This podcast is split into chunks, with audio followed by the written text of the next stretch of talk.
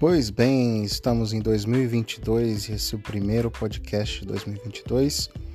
A temporada começa no final do mês de janeiro e o Botafogo estreia contra o Boa Vista numa terça-feira à noite. Mas hoje eu queria falar um pouquinho da venda do Botafogo. O Botafogo concluiu ontem à noite, com a aprovação do conselho, a venda para Eagle Holdings, liderada por John Textor que vai agora é, ser, ser os donos de 90% do Botafogo e são aqueles que vão dar os rumos daqui para frente.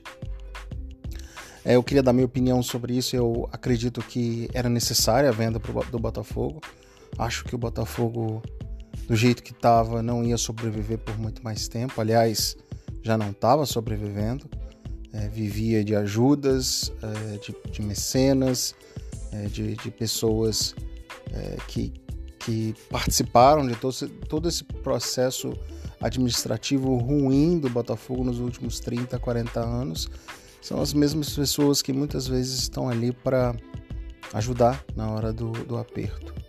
O Botafogo em 2021, depois da queda e a confirmação do Durcésio como presidente, tentou entrar numa via mais profissional, trazendo o Jorge Braga, que se eu não me engano chegou em março, e ele começou a fazer cortes, começou a mudar, começou a, a colocar o dedo na ferida, diminuir gastos.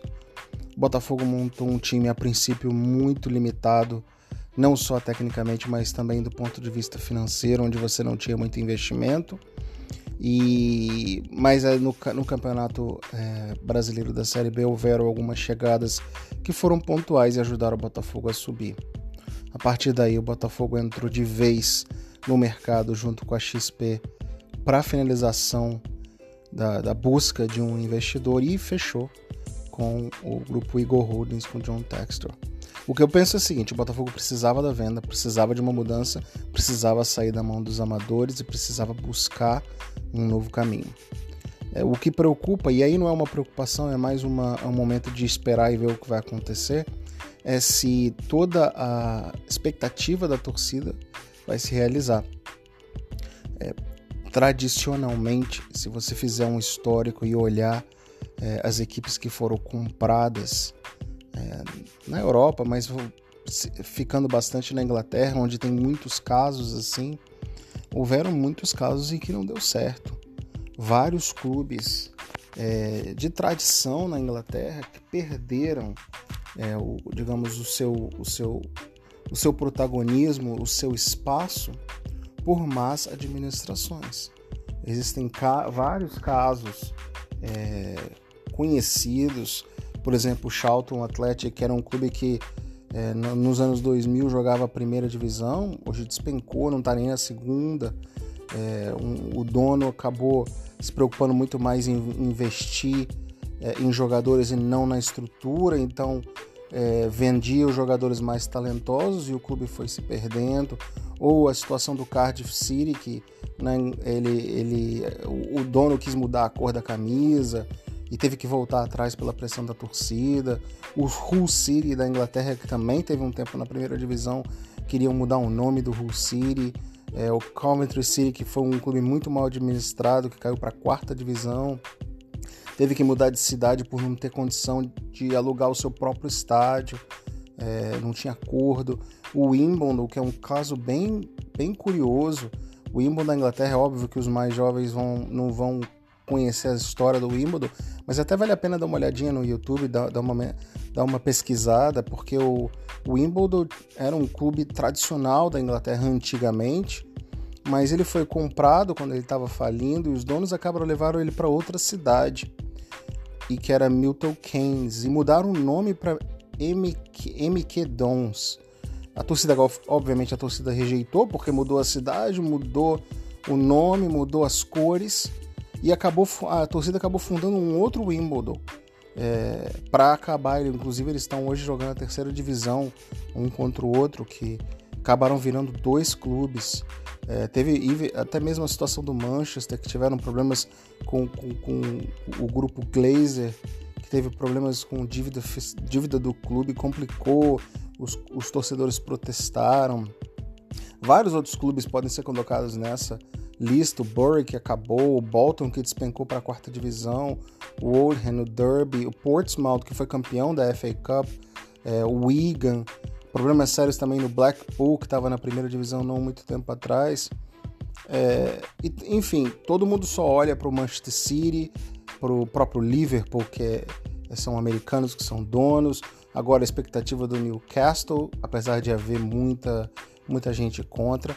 A verdade é que não dá para ter certeza até que ponto o investimento vai levar o Botafogo de volta à primeira prateleira do futebol brasileiro.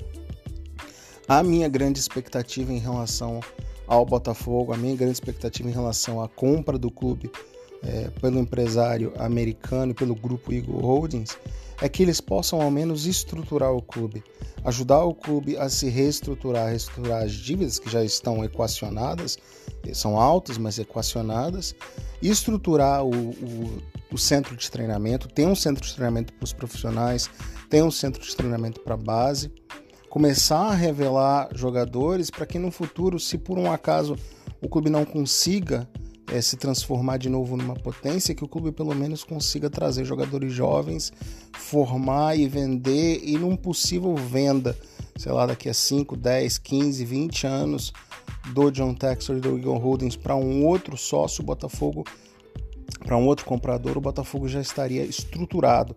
É o mínimo que eu espero a estruturação do clube daqui para frente.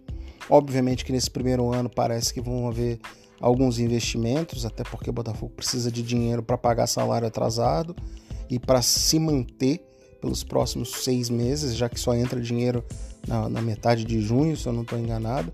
Enfim, tem muita coisa a esperar, há muito otimismo, acho que o otimismo é válido, acho que esse primeiro ano o Botafogo, o Botafoguense vai vibrar muito, porque vão haver investimentos, é, e a gente espera que os investimentos continuem mas é importante saber cobrar e ficar olhando o que está acontecendo, porque existem muitos casos de investidores que têm interesse em transformar o clube, pelo menos é assim que eles passam para o clube, na verdade muitos desses clubes acabam falindo, indo em que eles chamam na Inglaterra de administration, que é quando o clube já não tem mais condição de se bancar e alguns clubes acabam, como foi o Bury da Inglaterra. Enfim, a expectativa é muito grande. É, é, obviamente o torcedor tem que estar feliz, tem que estar alegre. E, e eu também estou como torcedor do Botafogo. É, a gente só precisa estar atento pelos próximos passos.